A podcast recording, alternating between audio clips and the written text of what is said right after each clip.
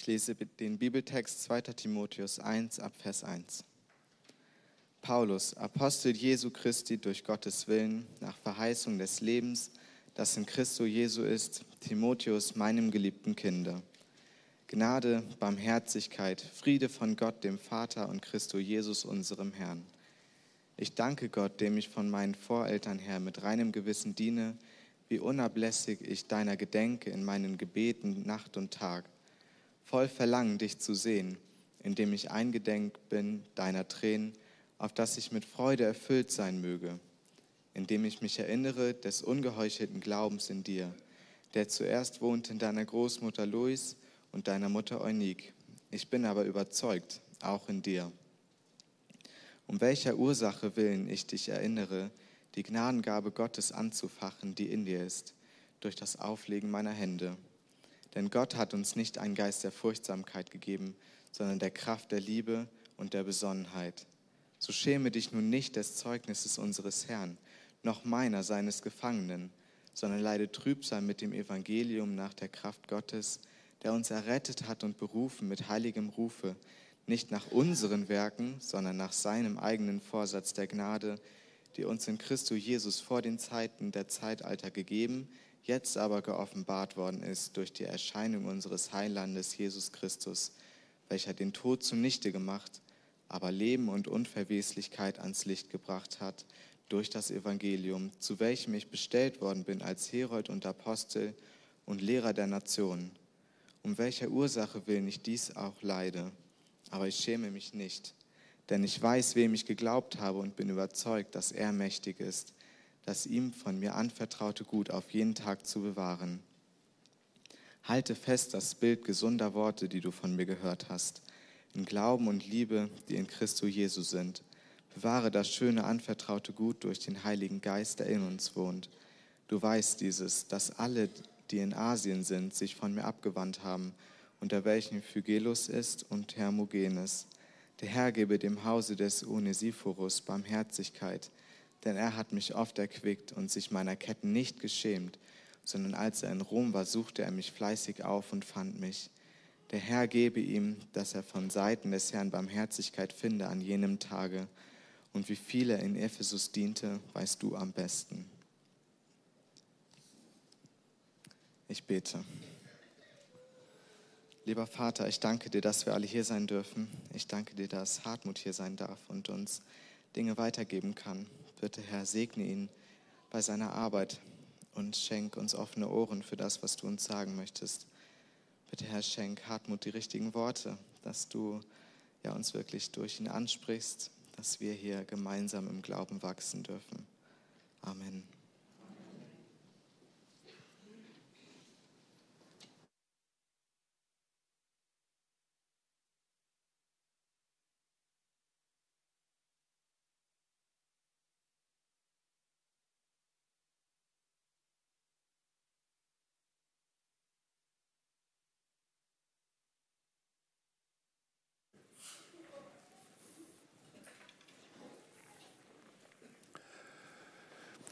Als ich hier in den Norden fuhr, habe ich gedacht, eigentlich finden wir hier schöne Bilder für unsere Situation. Schwierige Zeiten, Gegenwind. Und wir werden in den nächsten Jahren als Christen in unserem Land mehr Gegenwind erleben. Aber ich weiß nicht, wer von euch segelt. Das ist ja hier nun vor der Haustür möglich. Gegenwind hilft, die Segel neu auszurichten und mal wieder Fahrt zu gewinnen. Rückenwind macht träge. Und das haben wir in den letzten Jahren der sogenannten Christenheit gemerkt, wie träge man geworden ist in einer kuscheligen Wohlstandsgesellschaft. Aber Gegenwind hilft, die Segel mal wieder neu zu setzen, um Fahrt zu gewinnen. Und von daher möchte ich das ganz positiv sehen, denn eins bleibt unverändert, das Evangelium von Jesus Christus und vor allen Dingen diese einmalige Person. Aber ich habe mich dennoch gefragt, was ist denn heute oder wie ticken heute die meisten Menschen? Und da wir ja alle Kinder unserer Zeit sind, hat das irgendwie natürlich auch mit uns zu tun. Wenn wir fragen, was gibt Halt in der Krise, dann ist Krise ja eine schwierige Situation. Und ich habe mich gefragt, was prägt das Denken? Und da könnte man jetzt stundenlang drüber nachdenken. Ich hatte neulich einen Vortrag über Entfremdung, Entwurzelung und Entchristlichung. Aber ich habe das jetzt mal reduziert auf zwei Begriffe, die lasse ich beide mit P beginnen. Könnt ihr euch gut merken. Den ersten Begriff habe ich genannt postmodern. Als ich studierte in den 70er, 80er Jahren, da lebten wir in der Moderne. Das heißt, wir haben als junge Leute ganz stark apologetisch gearbeitet. Wir haben Antworten gesucht auf die modernen Ideen, die gegen das Christentum gerichtet waren. Wir waren dankbar, als damals Professor Dr. Dr. Dr. Dr. Dr. Wilder Smith, ich weiß nicht, wer ihn erlebt hat, er fragte uns Studenten immer, seid ihr noch alle bei mir? Und die Frage habe ich auch übernommen, also seid ihr noch alle da? Ja, also er kam aus England und hat uns ganz wichtige Tipps gegeben in Begegnung mit Evolutionisten. Wir haben argumentiert, wir haben gestritten mit Worten und dann kam die Zeit der Postmoderne. Post heißt immer nach, also die Zeit nach der Moderne. Und heute heißt es, es gibt keine absolute Wahrheit. Alles ist gleichgültig und damit ist auch alles gleichgültig. Aber wenn man mal ein bisschen länger darüber nachdenkt, dann ist es ja ein Widerspruch in sich selbst. Wenn man sagt, es gibt keine absolute Wahrheit, dann gilt dieser Satz ja auch nicht, oder? Also die Zeit der Postmoderne, in der leben wir heute. Und das hat natürlich Auswirkungen auch auf die evangelikale Szene, werden wir gleich noch sehen. Und ein zweites Wort, das hat die Kanzlerin 2016 immer wieder mal in den Mund genommen, postfaktisch. Post heißt nach, faktisch hat was mit Fakten zu tun. Das heißt nicht die Fakten zählen, sondern man fragt heute oder sagt sich heute, ja das, was mir gut tut, was mir angenehm ist, das muss doch richtig sein. Ja, hallo, ist denn alles, was mir angenehme Gefühle vergibt, äh, richtig? Ist das wahr? Stimmt das? Also ich glaube, dass diese zwei Begriffe sehr passend unsere heutige Zeit beschreiben. Und wenn wir das mal übertragen auf die christliche Szene, postmodern, das heißt, biblische Aussagen werden relativiert, dann hört man solche Sätze, Bekenntnisse spalten, Liebe eint, alle sind eingeladen und alle neu gerettet, als wir jetzt mit dem Vorstand des Bibelbundes in Rehe zusammensaßen und überlegten, welche neuen Themen müssen wir aufgreifen. Da sagte einer unserer Brüder, Thema Allversöhnung müssen wir wieder neu aufgreifen. Robbell, Gott liebt die Hölle leer. Christiane, Christine Bruderegg, Gott liebt die Hölle leer. Also das sind so Themen, die heute wieder dran sind und man merkt ganz stark die Bemühungen Evangelikaler, die Katholiken zu umarmen, ökumenische Umarmungen stehen ganz hoch im Kurs. Auswirkungen des postmodernen Denkens, von dem wir irgendwie alle geprägt sind. Und das postfaktische, Gefühle zählen mehr als biblische Tatsachen. Hauptsache, wir erleben was. Gott hier und jetzt. Und was mich besonders traurig macht, ist, dass die äh, Historizität biblischer Berichte bzw. Personen aufgegeben wird. Das heißt, äh, auf einmal hat es die Schöpfungsgeschichte so nicht ergeben. Das ist einfach eine nette Erzählung, aber es hat nichts mit historischen Tatsachen zu tun oder die Sintflutgeschichte, die ich vorhin schon in meiner Vorstellung erwähnte. Und das hat natürlich Auswirkungen. Das hat enorme Auswirkungen auf unser gesamtes Bibelverständnis. Und ich sage immer, in der Schöpfungsgeschichte wird Heilsgeschichte geschrieben. Und wenn es den ersten Adam nicht gegeben hat, wie können wir uns dann die Argumentation des Paulus im Römerbrief erklären, der sagt, durch den ersten Adam ist die Sünde in die Welt gekommen und der Tod, durch den zweiten Adam wurde das Problem gelöst. Und deshalb sage ich immer, wenn wir die ersten elf Kapitel der Bibel angreifen, greifen wir Jesus an. Wer Mose nicht glaubt, glaubt Jesus nicht. Und diese Zusammenhänge müssen wir neu sehen. Aber im postmodernen, postfaktischen äh, Zeitalter ist diese Art der Argumentation vielen fremd. Das mal als Einstieg und wir werden gleich sehen, wie gerade das erste Kapitel, was wir vorhin gelesen haben, Antworten gibt auf diese Problematik. Nun hat es schwierige Zeiten immer gegeben. Immer mussten Christen dafür sorgen, dass sie ohne gesellschaftsfeindlich zu leben, denn wir sollen uns ja der Obrigkeit unterordnen, und dennoch ihre Standpunkte nicht aufzugeben, mussten Christen immer versuchen, Kurs zu halten. Und wenn wir die Briefe des Paulus lesen, dann merken wir, die Zeit, in der Paulus lebte, war eigentlich viel schlimmer als heute. Skrupellose Regime, kein Rechtsstaat, Christenverfolgung erleben wir hier in Deutschland Gott sei Dank nicht, aber weltweit werden die meisten Christen verfolgt. Aber in unserer Gesellschaft wird das anders kommen, davon bin ich überzeugt. Paulus lebte in einfachen Verhältnissen, keine Sozialsysteme, also Kassen, die Leute auffangen, wenn sie wirtschaftlich abstürzen. Also uns geht es schon unglaublich gut. Ich las neulich einen Brief an Greta. Und da fragte jemand Greta in diesem offenen Brief, wem verdankst du denn jeden Tag frisches Wasser im Badezimmer? Wem verdankst du denn, dass du durch volle Supermärkte gehen kannst? Wem verdankst du 70 Jahre, über, über 70 Jahre Frieden in unserer westlichen Welt? Also wir haben so viel Grund, dankbar zu sein und deshalb wollen wir uns davor hüten, bei allen negativen Entwicklungen eine ähm, eine Art Apokalypse an den Horizont zu zeichnen und uns gegenseitig zu ängstigen, sondern wir haben ganz viel Grund, mutig, zuversichtlich nach vorne zu schauen, weil wir ja noch ganz andere Dinge haben, die uns Halt geben in schwierigen Zeiten.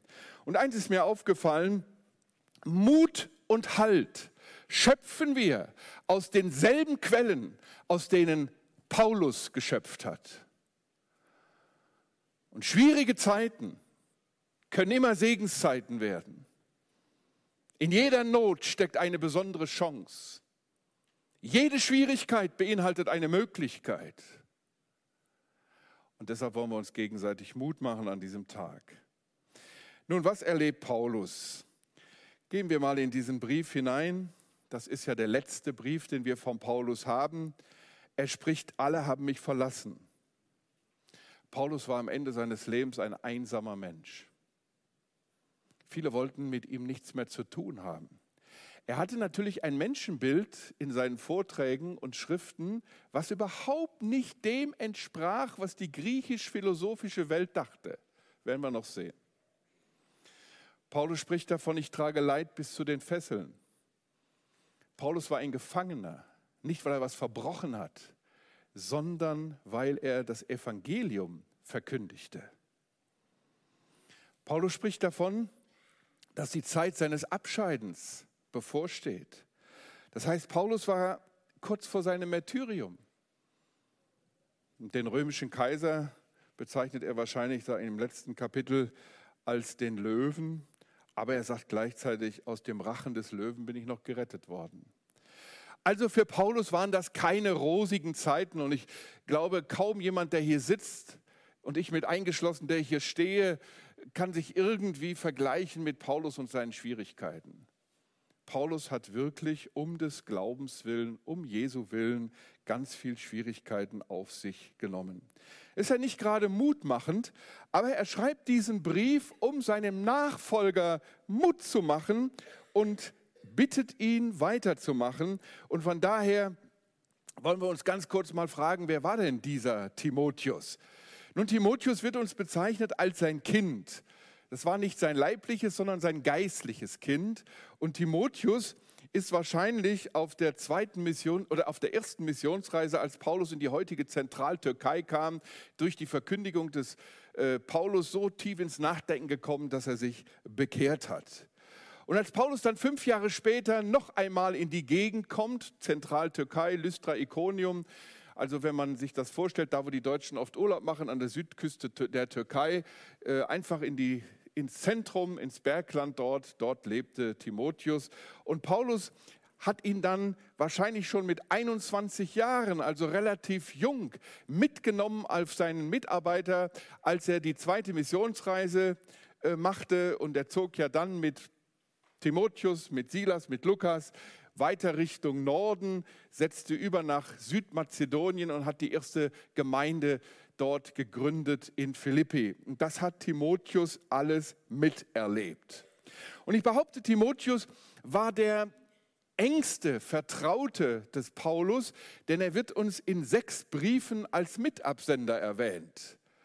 Und ich habe mir das manchmal so versucht vorzustellen, der alte, reife Apostel, der geistliche Mann, dem Gott besondere Geheimnisse geoffenbart hatte, und dann dieser junge Timotheus. Und beide werden gebetet haben, was schreiben wir jetzt hinein in diese Gemeindesituation? Und dass Timotheus den letzten Brief von Paulus bekommt, macht schon deutlich, dass er einer der engsten Mitarbeiter dieses großen Mannes war, der zu dieser Zeit in Rom war und Timotheus in Ephesus. Ephesus an der Südwestküste der heutigen Türkei, ganz schön weit unten und große Gemeinde, tollen Brief bekommen, den Brief an die Epheser, der von einer hohen geistlichen Erkenntnis Zeugnis gibt. Aber Timotheus erlebt dort in dieser Gemeinde eine schwierige Situation. Das werden wir im zweiten Vortrag besonders sehen. Er erlebt Schwierigkeiten von innen, falsche Lehrer und Schwierigkeiten von außen, eine gottlose Umgebung.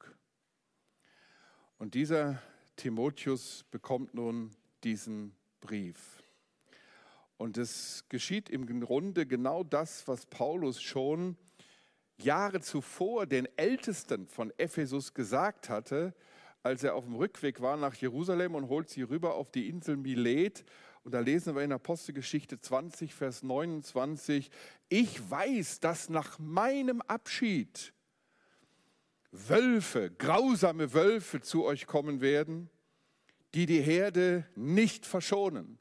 Und diese Leute werden aus eurer eigenen Mitte aufsteigen. Männer, die verkehrte Dinge reden, um Jünger abzuziehen hinter sich her. Keine tolle Aussicht, oder?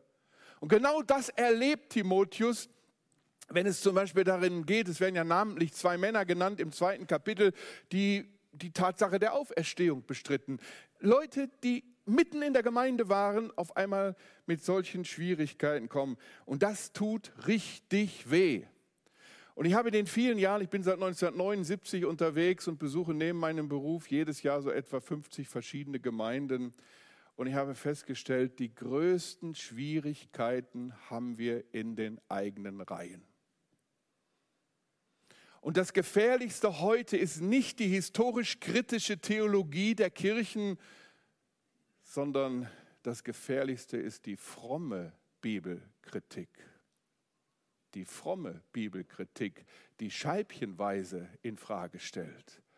Und genau mit diesem Problem hatte eben auch damals schon Paulus zu tun. Ich möchte euch zwei Begriffe mitgeben und die notiert ihr euch am besten mal in euer Heft. Dieser, wie nennt man letzte Vermächtnisse, Genau. Dieser Brief gleicht einem Testament.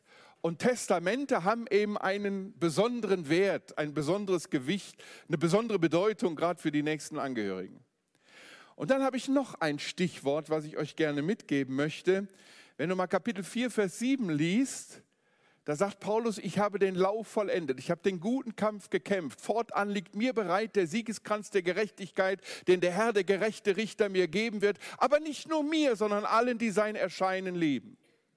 Paulus sieht sich in der Wettkampfbahn des Glaubens, wie in einer großen Arena. Und wie nennt man einen Wettkampf, wo man etwas weiterreicht an den nächsten Läufer? Staffellauf. Und genau das sind die beiden Begriffe, die ich euch gerne mitgeben möchte, als Überschrift über diesen Brief. Er ist ein Testament. Letzte Worte haben ein besonderes Gewicht. Und er gleicht einer Stabübergabe. So haben wir vorhin in Kapitel 1 schon gelesen, das gute, anvertraute Gut, das, was ich dir, gele dir gelehrt habe, das bewahre durch den Heiligen Geist, der in dir wohnt. Also Testament und Stabübergabe, das sind die zwei Schlüsselbegriffe, um dieses diesen Brief besser zu verstehen. Nun, ich habe mir überlegt, wie können wir aus dem ersten Kapitel das rausarbeiten, was uns Halt gibt, was uns Mut macht. Und da sind mir fünf Begriffe aufgefallen und die lasse ich mal alle mit demselben Buchstaben beginnen. Ich bin ja Grundschullehrer, da musste ich immer überlegen, wie prägt sich am besten was ein. Man muss vieles didaktisch reduzieren. Das ist eine ganz wichtige Übung, die man als Lehrer lernen muss. Also die haben alle fünf Finger normalerweise, wenn wir es nicht beim Holzmachen abgesägt haben, ist übrigens auch ein Hobby von mir, Holz zu machen. Ähm, und an den fünf Fingern können wir uns die fünf Bs gut merken. Fangen wir an. Was gibt uns Halt? Botschaft. Wir haben was zu sagen. Guck mal, als ich mein Studium machte, da habe ich gelernt, Erziehen heißt Kindern Freiräume schaffen, damit sie sich frei entfalten können. Die Zeit der Antipädagogik. Heute lehrt das keiner mehr. Seit den 90er Jahren erschienen schon wieder Bücher, Kinder brauchen Grenzen. Und genau das sagt mir die Bibel. Ich sage immer gerne, alle Ismus, alle großen Ideen dieser Welt haben abgefragt. Der Kommunismus, der Marxismus, wobei wir natürlich heute viele neomarxistische Gedanken in unserer Politik finden, der Kapitalismus, der Sozialismus, alle großen Ideen sind am Ende, aber Gottes Wort bleibt bestehen. Und wir haben eine geniale, gewaltige Botschaft. Genau das sagt Paulus ja den Ältesten auf der Insel Milet. Nun vertraue ich euch Gott und dem Wort seiner Gnade an, das die Kraft hat, aufzuerbauen. Und genau das ist Thema heute. Wir wollen gemeinsam wachsen. Und wir wachsen nur auf der Grundlage des Wortes Gottes. Und wenn du den zweiten Timotheusbrief, das wäre eine erste Hausaufgabe, Lehrer geben Hausaufgaben, nicht um Schüler zu ärgern, sondern um etwas zu vertiefen oder unterrichtsmäßig vorzubereiten. Erste Hausaufgabe, sucht euch alle Stellen raus, wenn ihr diesen Brief nochmal in Ruhe lest, die mit Gottes Wort zu tun haben. Wir haben vorhin schon gelesen, Vers 13, Timotheus soll festhalten. Vers 14, Timotheus soll es im Herzen bewahren. Kapitel 2, Vers 2, er soll es anderen anvertrauen. Kapitel 2, Vers 5, er soll danach leben, nach diesen Regeln, die Gott gegeben hat. Und da gibt es eine ganze Menge Stellen. Und zum Schluss heißt es in Kapitel 4, predige dieses Wort. Also das zieht sich wie ein roter Faden durch das ganze Testament, die Bedeutung des Wortes Gottes. Ich stelle fest, Bibelwissen nimmt ab.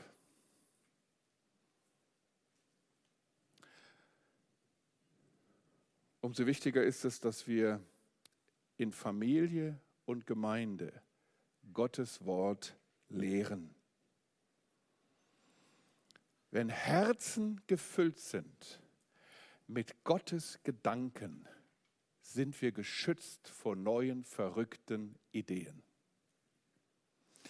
Ich weiß nicht, ob er hier ist, mein alter Freund Martin von der Möhlen. Ist er hier? Wer ist aus Hamburg, aus seiner Gemeinde hier? Grüßt meinen alten Freund ganz lieb. Er hat als Studienrat ja ein Buch geschrieben, wo er natürlich nicht anders kann, als als Lehrer auch ein bisschen was zur Erziehung zu sagen. Sein Buch über die Psalmen. Und da schreibt er, das habe ich mir extra rausgenommen aus diesem Buch. Als Eltern und Großeltern tun wir gut daran, unsere Kinder und unsere Enkelkinder von klein auf mit dem Wort Gottes vertraut zu machen. So wurden uns die Geschichten aus der Kindermalbibel beinahe wie mit der Muttermilch als erste Wortnahrung Abend für Abend vorgelesen, bevor irgendeine andere Literatur überhaupt in unsere Nähe kam. Als dann Fabeln, Fantasy und Märchen Einzug hielten, war die solide Basis des Wortes Gottes schon längst in unsere Herzen gelegt gegen Noah, David und Daniel hatten Zwerge, Zauberer und Riesen keine Chance mehr. Hat er das nicht wunderschön ausgedrückt? Auf Seite 74 in seinem Buch findet ihr diesen Text. Gewurzelt in Gottes Wort haben wir Stehvermögen. Und Gottes Wort gibt uns Halt im Unwetter der Unwerte. Biblisches Denken ist die beste, beste Voraussetzung, sich nicht vom Kurs abbringen zu lassen. Und lass dich bitte nicht irritieren durch irgendwelche Lehrer, die dir anderes lehren. Weißt du, als ich mein Studium anfing, hat mir ein alter, weiser Mann einen Rat gegeben. Er hat gesagt, und den Satz merke dir, schreib mir in, dein Heft. Es gibt nichts, was die Bibel wirklich sagt, was im Widerspruch zu dem steht, was die Wissenschaft wirklich weiß. Und dieser Satz hat mir schon unglaublich viel geholfen. Es gibt nichts, was die Bibel wirklich sagt, was im Widerspruch zu dem steht, was die Wissenschaft wirklich weiß. Ideen, Ideologien, Behauptungen gibt es unzählige, die der Bibel widersprechen. Ich glaube an den wörtlichen Schöpfungsbericht und bin als Biologielehrer gut damit gefahren. Und es ist schon erstaunlich, es gibt keinen archäologischen Fund, der der biblischen Aussage widerspricht. Und es gibt immer mehr säkulare Wissenschaftler, die die Evolutionstheorie in Frage stellen. Aber das wird nicht publiziert. Unser ganzes Bildungssystem müsste ja rest, äh, reformiert werden. Ich will euch mal ein Beispiel erzählen. Im Studium äh, hatte ich Kontakt mit einer Religionspädagogin und wir kamen so beim Mittag in der Mensa aufs Thema Bibel und Glaubwürdigkeit und Schöpfung. Und da sagt sie, du äh, kannst doch wohl nicht an die Bibel glauben. Also wenn ich nur schon die ersten zwei Kapitel lese, die widersprechen sich doch schon. In dem ersten Schöpfungsbericht schafft Gott den Menschen am wievielten Tag? Am sechsten Tag und im zweiten Schöpfungsbericht gleich zu Beginn. Das widerspricht sich doch. Ich habe ja dann zunächst mal versucht klarzumachen, wie ich, was ich von einem Schüler erwarte, wenn er einen Hergang beschreibt in einem Aufsatz. Nehmen wir mal an, hier vor dieser Schule gibt es einen richtigen Crash. Da rasen zwei Autos zusammen und ein Schüler meiner Schule beobachtet das dann würde ich mich doch freuen, wenn er als erstes Mal nach seinem Kenntnisstand den genauen Hergang beschreibt, was wann geschah in der richtigen Reihenfolge. Und dann würde ich mich auch freuen, wenn er beschreiben würde, was ihn emotional gepackt hat, wie er das ganze Ding empfunden hat. Und dann habe ich dieser Religionspädagogin gesagt, weißt, weißt du was? Mose war ein guter Berichterstatter. Er hat nach hebräischen Methoden berichtet. Und das Ganze ist zunächst mal ein Bericht von Mose. Im ersten Teil seines Berichtes beschreibt er chronologisch 1 bis 7 die Abfolge der Schöpfungstage. Und dann richtet er den Fokus auf das wichtigste Ereignis. Und das hat ihn emotional so gepackt, da hat er das nochmal so richtig ausgemalt, wie Gott den Menschen geschaffen hat. Da guckt sie mich an und sagt, ja, das könnte man so verstehen, aber das habe ich in meinem Theologiestudium nie gehört. Und das ist der Knackpunkt. Es gibt auf jeden sogenannten Widerspruch der Bibel eine Antwort. Man muss das Ganze nur aus einem anderen Blickwinkel betrachten und von einer gewissen Voraussetzung ausgehen. Für mich ist die Bibel unfehlbares, irrtumsloses Wort Gottes. Und wenn ich etwas nicht verstehe, dann liegt das nicht an Gott und seinem Wort, sondern liegt das an meinem begrenzten Horizont. Ich habe hier oben 1500 Gramm grau-weiße Masse. Man nennt das Gehirn. Frauen sollen etwas mehr haben, habe ich gelesen. Aber es kommt nicht auf die Menge an ihr Leben. Okay? Und dieses Hirn darf ich einschalten, aber bilde dir doch bitte nie im Leben ein, als könntest du Gott und ihn und sein Handeln in allem verstehen. Dann wäre Gott ein kleiner Gott. Gott ist so groß, dass wir nie groß genug von ihm denken können. Und deshalb kann ich auch nicht alles verstehen, was in der Bibel steht. Und ich bin dankbar, dass ich nicht alles verstehe. Und da folge ich Mark Twain, dem Schriftsteller, der mal gesagt haben soll, nicht das beunruhigt mich an der Bibel, was ich nicht verstehe, sondern das, was ich verstehe. Ah ja, das reicht aus, damit wir klar sehen und den Spiegel des Wortes Gottes uns immer wieder vor Augen halten lassen. Wir haben eine geniale Botschaft. Es gab vor Jahren ein Buch, es hatte den schönen Titel Und die Bibel hat doch recht. Nach langem Forschen, ich könnte euch jetzt ganz viele Begebenheiten aus der Geschichte erzählen, aber da habe ich jetzt die Zeit nicht für. Die Bibel hat doch recht. Martin Luther hat es mal so schön ausgedrückt, die Bibel ist nicht modern, sie ist auch nicht antik, sie ist zeitlos. Alles zerbricht in dieser Welt, aber Gott bricht seine Zusagen nicht. Und die Bibel ist auch nicht Gottes Wort in Menschenwort, wie das heute manche sagen, sondern sie ist Gottes Wort. Und ich bin immer erstaunt über unseren Herrn Jesus. Er autorisiert in seinen Reden alttestamentliche Texte, die oft ganz kritisch gesehen werden vor Jahren, deshalb haben wir ja dieses Programm mit Kindern die Bibel entdecken gemacht. In den 70er Jahren gab es in dem sogenannten Sonntag schon Mitarbeiter, den viele unserer Gemeinden benutzten, eine Bibelarbeit oder einen Unterrichtsentwurf über Jona. Da wurde Jona als ein ekeliger Kerl beschrieben, der nie gelebt hat, sondern das ist nur eine jüdische Erzählung. Was tut denn der Herr Jesus? Er sagt, so wie Jona drei Tage in der Erde war, wird der, oder, äh, Entschuldigung, im Fisch war, wird der Sohn des Menschen in der Erde sein. Er nimmt diesen Text und bezieht ihn auf sein Leben. Er nimmt Bezug auf die Sintflutgeschichte und sagt, so wie in den Tagen Noahs wird es in den letzten Tagen sein. Er autorisiert alttestamentliche Texte, die heute von der Bibelkritik kritisch gesehen werden. Und er autorisiert auch die Schöpfungsberichte, denn immer wieder nimmt er Bezug auf das, was dort geschrieben steht. Und deshalb, weil die Bibel Gottes Wort ist, ich möchte es mal so sagen, für alle, die Verantwortung tragen in Kinder, in Jugendarbeit, in der Gemeindearbeit oder sonst wo, wir dürfen nicht ständig fragen, was ankommt. Das ist heute auch so ein Trend, postmodernes Denken. Wir dürfen nicht ständig fragen, was ankommt. Wir müssen mal wieder sagen, worauf es ankommt. Wir müssen mal wieder sagen, worauf es ankommt.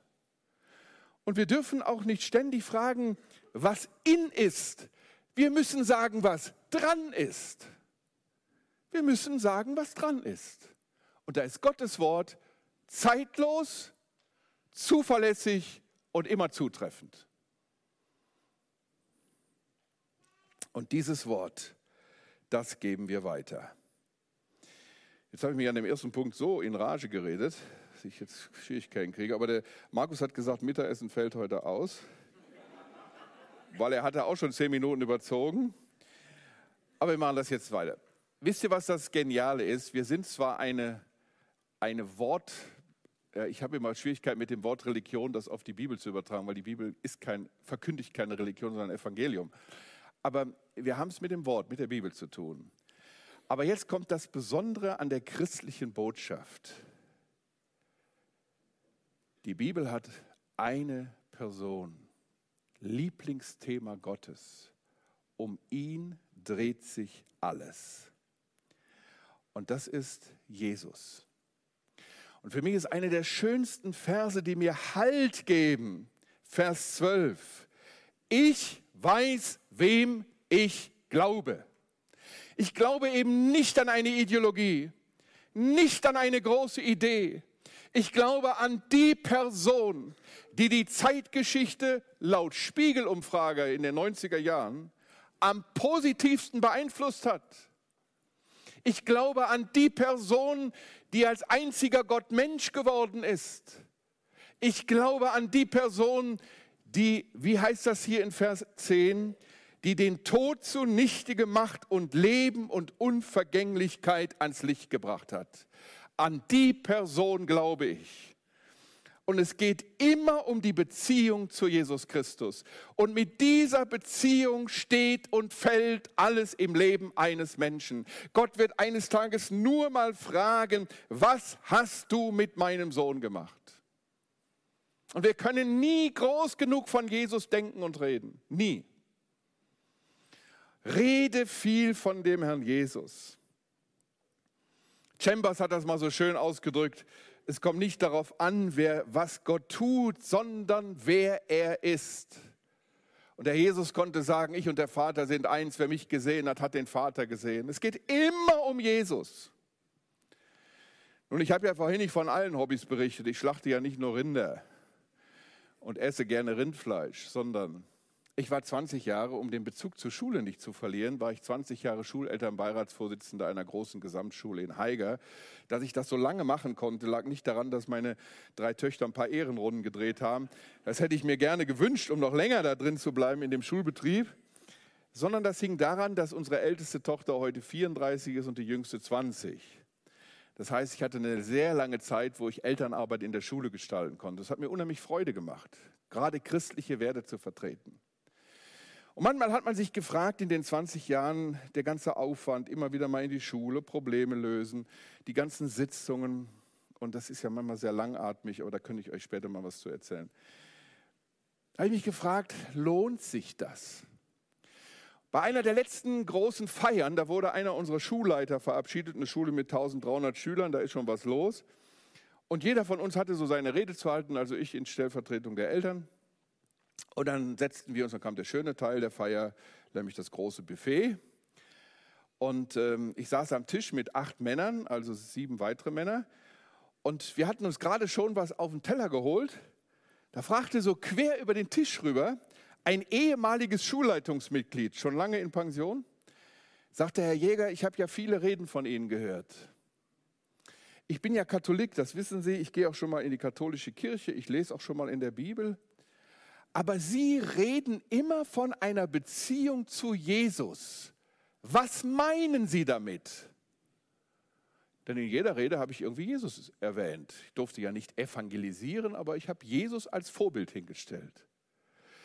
Nun, ich hatte das Teller auf dem Essen, aber das war natürlich für mich das gefundene Fre äh, äh, ähm, jetzt, jetzt das Evangelium zu erklären. Und alle anderen mussten ja zuhören. Der Mann hat ja eine ehrliche Frage gestellt.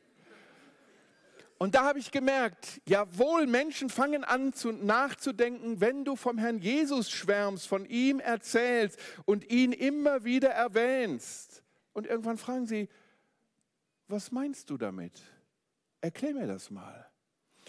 Weißt du, jeden Morgen, kannst du dir auch in dein Heftchen schreiben, jeden Morgen, wenn ich aufstehe, auch heute Morgen, ich habe also verhältnismäßig gut geschlafen für ein fremdes Bett, ähm, wenn ich dann meine müden Knochen auf die Bettkante geschwungen habe, dann sage ich als allererstes, auch heute Morgen hier in Kiel, Herr Jesus, ich hab dich lieb. Das ist das Erste, was ich morgen sage. Jeden Morgen. Herr Jesus, ich hab dich lieb. Es gibt nichts Wichtigeres als diese Beziehung. Rede von Jesus. Ich weiß, ich hatte in der Stadthalle Haiger mal eine Rede. Ähm, habe ich den Schülern ganz viel von Jesus erzählt als das große Vorbild. Man, niemand hat die Menschheit so geprägt wie er. ist der größte Menschheitserzieher, schreibt Kerschensteiner, ein Pädagoge der Neuzeit. Und als ich von der Bühne runterging, nach meiner zehnminütigen Rede, kam ein Vater auf mich zu, ein Türk, türkischer Vater, eine richtige Kante. Äh, also war meine Hand relativ klein gegen seine Pranke. Und er rief mir zu, ich muss Sie gleich sprechen. Und dann ging die Veranstaltung zu Ende und dann bin ich zu ihm hingegangen und ich hatte schon ein bisschen Herzklopfen. Ich habe gedacht, vielleicht kriege ich jetzt einen Abrieb, weil ich ja nur von Jesus geschwärmt habe und nicht von Mohammed oder sonstigen Figuren der, der Weltgeschichte. Und dann sagte der, drückte er mir seine Pranke in die Hand und sagte, Herr Jäger, herzlichen Dank, Ihre Rede ging mir ins Herz. Und da habe ich gemerkt, scheu dich nicht, offen, egal auf welcher Bühne dieser Welt von Jesus zu reden.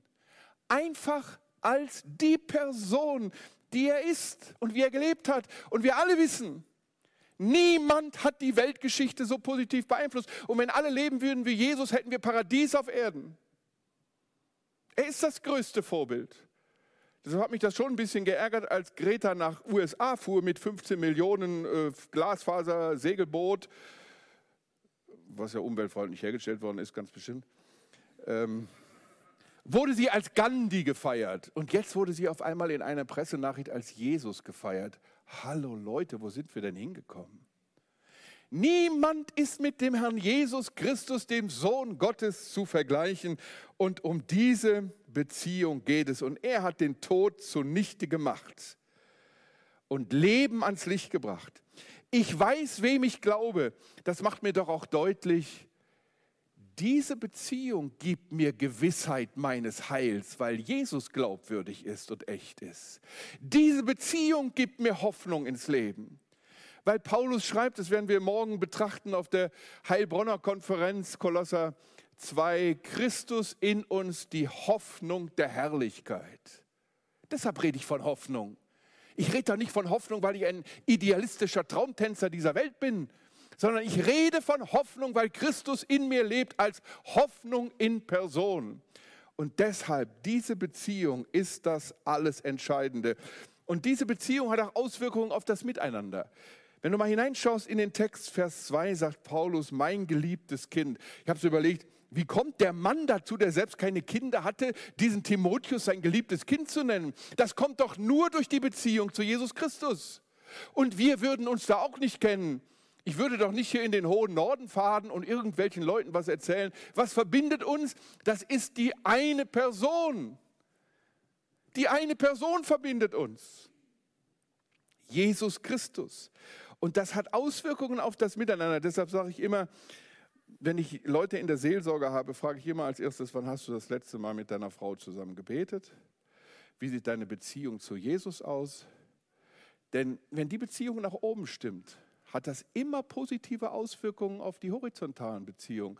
Paulus spricht davon, ich bete unablässig für dich, Vers 3. Ich denke an dich, Vers 5. Ich kenne deine Familienverhältnisse. Wir haben eine enge Beziehung und das ist die Auswirkung der Beziehung zu Jesus Christus. Dieser Herr Jesus hat mich errettet und berufen mit heiligem Ruf, nicht nach unseren Werken, sondern nach seinem eigenen Vorsatz und der Gnade, die uns in Christus Jesus vor ewigen Zeiten gegeben worden ist. Was macht Paulus hier? Um Timotheus zu ermutigen, nennt er die Tatsache, dass der Herr Jesus ihn errettet und berufen hat. Und wann? Wann? Hielt, ja, so könnte man sagen, vor Grundlegung der Welt, vor ewigen Zeiten. Was macht Paulus? Er nimmt Errettung und Berufung heraus aus der Zeitlichkeit, hebt sie rüber in die Ewigkeit und jetzt kommt's, verankert sind Errettung und Berufung in der Ewigkeit und dieser Anker Gottes hält. Deine Errettung und Berufung basiert nicht auf guten Werken und Leistungen, die du erbracht hast, sondern einzig und allein auf dem Vorsatz, den Gott gefasst hat. Paulus schreibt seinem Timotheus im Grunde, Timotheus, du stehst ja nicht in diesem Dienst, weil du so ein netter Kerl bist und so begabt bist und so toll bist und so viel leistest, sondern das ist Gnade Gottes. Und ihr Lieben, die Tatsache, dass wir heute hier sind, ist nur Gnade ist nur Gnade. Und Gnade ist ja der ganz große Zauberbegriff der Bibel. Gnade ist ja allen Religionen dieser Welt fremd. Gnade heißt immer, Gott beschenkt uns, ich in der Bettlerrolle und Gott gibt mir unendlich viel. Und so sind Errettung und Berufung verankert in der Ewigkeit. Die Tatsache, dass wir gerettet sind und die Tatsache, dass wir für eine bestimmte Aufgabe berufen worden sind, ist Ewigkeitssache. Unser Glaube lebt von der Gnade. Und durch wen ist die Gnade sichtbar geworden? Prolog des Johannesevangeliums, Gnade und Wahrheit ist durch Jesus Christus geworden. Er ist die Gnade in Person. Wisst ihr, alles ist der Zeitlichkeit unterworfen, alles ist endlich, aber diese Tatsache ist ewig, macht Paulus deutlich. Und ich möchte euch Mut machen. Wisst ihr, im Grunde ist das der letzte tiefe Grund, der durchträgt, auch in schwierigen Situationen. Ich hätte manchmal am Anfang meiner Tätigkeit gerne auch den Arbeitgeber gewechselt, weil man doch ziemlich herausgefordert war und auf einmal merkte, hier wird auch nur mit Wasser gekocht und man kam so in manche Intrigen rein. Und dann haben wir immer gesagt, der Herr hat mich hier hingestellt. Gott will mich an dieser Stelle, in dieser Aufgabe. Und das ist das letzte tiefe, unerschütterliche Fundament. Wenn du mal in den Text guckst, Paulus sagt ganz am Anfang Apostel Christi Jesu. Und jetzt müsste man ja eigentlich sagen, gegen seinen eigenen Willen, durch Gottes Willen. Und da denk an das Damaskus-Ereignis, wo der Herr Jesus sich als der Auferstandene diesem Saulus, diesem wilden Kerl, der die Christen ins Gefängnis warf, in den Weg stellt. Gott will mich in dieser Aufgabe. Und deshalb ist es auch so wichtig, dass man um eine Berufung weiß, wenn man eine bestimmte Aufgabe hat. Und damit komme ich auch zum nächsten Punkt. Nicht nach unseren Werken. Paulus spricht von der Begabung. Und ich habe festgestellt, und den Satz kannst du dir auch notieren, Gott beruft nicht unbedingt die Begabten, aber er begabt Berufene. Gott beruft nicht unbedingt die Begabten, aber er begabt Berufene. Jetzt am Beispiel meines eigenen Lebens, nicht zu meiner Ehre, sondern zur Ehre meines Gottes. Ich wurde während meines Studiums gefragt, ob ich in den Verlag nach Dillenburg gehen soll, würde, um Unterrichtsmaterial zu erarbeiten. Nun muss man wissen, Deutsch war mein Horrorfach. Ich habe Deutsch in der differenzierten Oberstufe in 12.1 abgewählt, habe also die letzten äh, Halbjahre kein Deutsch gemacht, habe Abi ohne Deutsch gemacht. Das konnte man damals in Wuppertal. Dann hat mein Vater gesagt, mein Vater war Kaufmann, hat gesagt, Junge, mach eine Ausbildung bei, der, äh, äh, bei einer Bank und äh, da hast du ein gesichertes Einkommen. Okay, ich wusste nicht so richtig, was ich wählen sollte. Und dann habe ich äh, eine Aufnahmeprüfung gemacht im Sparkassenhochhaus in Wuppertal, weiß ich noch wie heute, bin durchgefallen wegen einem miserablen Deutschtest. Dann habe ich mir gesagt, ich will Polizist werden. Die Polizei liegt mir bis heute sehr am Herzen. Deshalb haben wir bei uns im Verlag auch eine Sparte für Polizisten aufgemacht, also Literatur für Polizei, Polizeikalender, Polizeiheft. War in Münster auf der Polizeischule, zwei Tage. Am Ende haben sie gesagt, Deutsch ist ja miserabel bei Ihnen. Und dann haben sie noch Krampfadern. Nee, nee, wir können Sie nicht für diesen gehobenen Dienst aufnehmen. Die Krampfadern habe ich mir inzwischen ziehen lassen. Aber bleiben wir weiter bei Deutsch.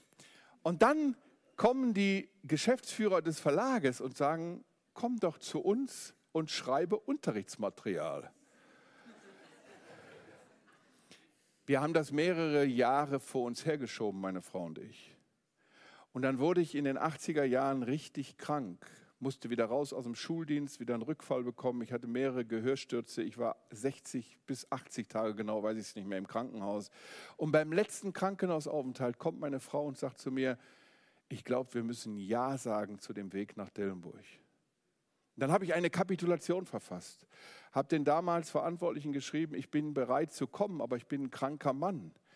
Es dauerte nicht lange, da kam wieder ein Brief zurück, du kannst sofort bei uns anfangen. Und von dem Tag an habe ich wegen dieser Krankheit nicht mehr im Krankenhaus gelegen. Das war meine Berufungsgeschichte. Und dann habe ich 1986 im April das, den Arbeitsvertrag unterschrieben und habe gemerkt, es macht Spaß zu schreiben. Und ich schreibe heute ständig irgendwelche Texte, gebe Bücher raus, muss irgendwas lesen war für mich ein Horror. Gott beruft nicht unbedingt die Begabten, aber er begabt Berufene. Am Anfang steht der Ruf Gottes Timotheus mit heiligem Ruf, nicht nach deinem Können, nicht nach deinen Werken. Und da möchte ich euch Mut machen. Das ist eine herrliche Tatsache und eine tolle Erfahrung. Und dazu, Paulus ist ja nun ein geistlicher Vater, was sagt er in Vers 6? Timotheus, Gott hat dir eine Gnadengabe gegeben. Und diese Gnadengabe gilt es jetzt anzufachen, sich daran zu üben. Wir haben seit einigen Jahren haben wir im Wohnzimmer einen Kaminofen stehen. Und ich sagte ja, zweite Hobby ist Holz machen, aber richtige Buche schlagen. Ähm, wir hatten jetzt 15 Meter, Festmeter Buche geschlagen, mein Freund und ich. Den meisten Teil hat er gekriegt. Ähm, und dann heizen wir mit Steinbacher Buche unser Wohnzimmer. Herrlich. Und da habe ich gemerkt, wenn du dann so, eine, so ein bisschen Glut noch hast, da wieder eine helle Flamme draus zu entfachen, ist gar nicht so leicht.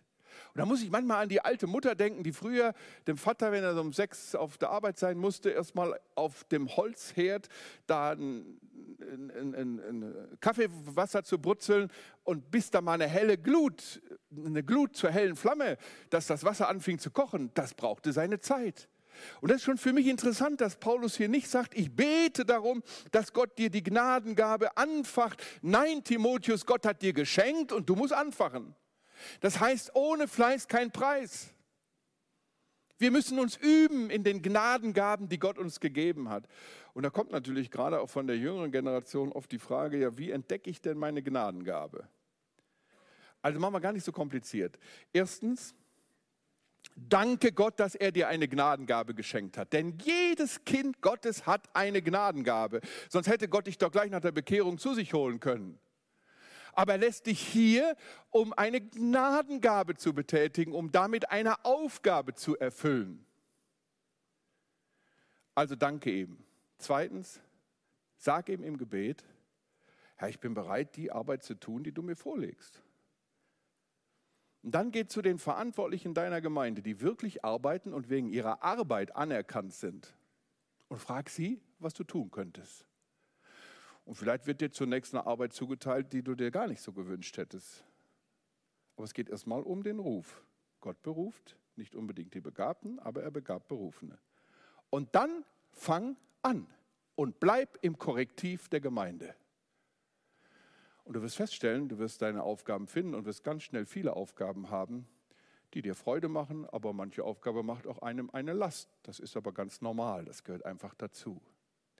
Aber wichtig ist, er hat dir eine Gabe gegeben und dann weist er darauf hin, Vers 7, du hast den Geist Gottes.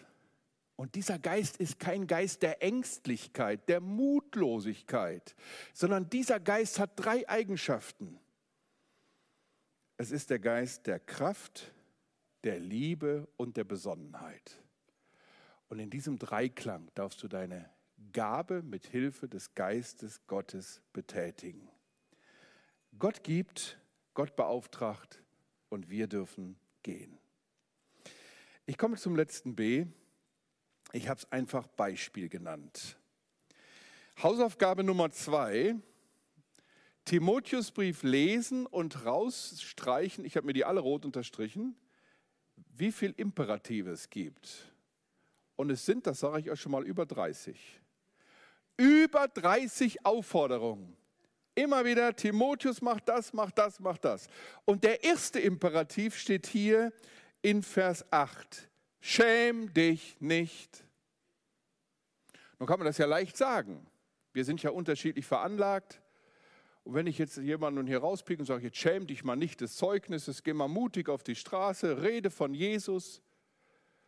Aber wie motiviert man sich gegenseitig? Und da habe ich festgestellt, Paulus ist ein guter Pädagoge. Das zieht sich wie ein roter Faden durchs erste Kapitel. Vers 12 sagt Paulus, ich schäme mich nicht. Jetzt könnte Timotheus denken, okay, du bist auch ein Apostel. Du bist ein besonderes auserwähltes Werkzeug. Und dann sagt Paulus, und jetzt nimmt er jemand aus der Gemeinde, des Ephesus, äh, aus der Gemeinde in Ephesus, den Timotheus gut kannte, der aber Paulus in Rom besucht hatte. Und wie heißt es? Wo finden wir das dritte Schämen? Guckt mal in eure Bibeln. Vers. Seid ihr noch alle da? Ich weiß, ihr habt Hunger aber es gibt gleich was zu essen. Wo steht das dritte Schämen? 16, Dankeschön, du kriegst kein Buchgeschenk von mir. Wie heißt du? Elvira, Maria, Christina? Okay, kommst gleich zu mir. Vers 16, Onesiphorus hat sich nicht geschämt. Und das ist genau das Mittel, wie wir uns ermutigen können. Und deshalb heißt das Thema ja dieser Konferenz auch gemeinsam wachsen. Das größte Geschenk, was du einem Menschen machen kannst, ist ein gutes Vorbild sein. Wichtiges Prinzip auch für die Erziehung. Ein gutes Vorbild sein. Und genau das ist der rote Faden hier in diesem Kapitel. Und deshalb habe ich das einfach mal Beispiel genannt. Paulus ist Timotheus ein Beispiel und erinnert ihn an ein tolles Beispiel aus seiner eigenen Heimatgemeinde, Onesiphorus. Und jetzt die Sache mit der Scham. Wenn man einen Begriff erklären will, biblisch erklären will, ist es eine wichtige Regel, immer zurück an den Anfang. Im Buch der Anfänge findest du praktisch alles. Das ist das erste Buch Mose, Genesis. Und wer schämte sich? Adam und Eva schämten sich, als sie die bergende Grenze Gottes verlassen hatten. Und deshalb heißt unser Motto, wenn wir uns nicht so schnell und stark schämen wollen, zurück ins Zentrum, zurück zu Gottes Botschaft, zurück ganz eng Beziehung zu Jesus pflegen. Und je enger du die Beziehung zum Herrn Jesus pflegst, desto weniger wirst du dich schämen. Und je mehr du dir bewusst wirst, ich bin errettet und berufen mit heiligem Ruf, wirst du dich schämen. Und wenn du weißt, Gott hat mich begabt, dann wirst du die Gabe einsetzen und dich weniger schämen. Verstanden? Wir dürfen einander ein gutes Beispiel sein. Und so dürfen wir uns gegenseitig helfen und dazu dienen, diese, Tage, äh, diese Stunden, indem wir uns gegenseitig motivieren, so wie Paulus das hier getan hat. Amen. Ich möchte, dass wir einen Augenblick einfach stille werden und uns persönlich fragen, wo muss sich jetzt bei mir oder wo darf sich bei mir etwas ändern? Wo habe ich falsch gedacht? Was möchte ich vertiefen? Und ich möchte dann nach einigen Augenblicken der Stille einfach ein Gebet sprechen.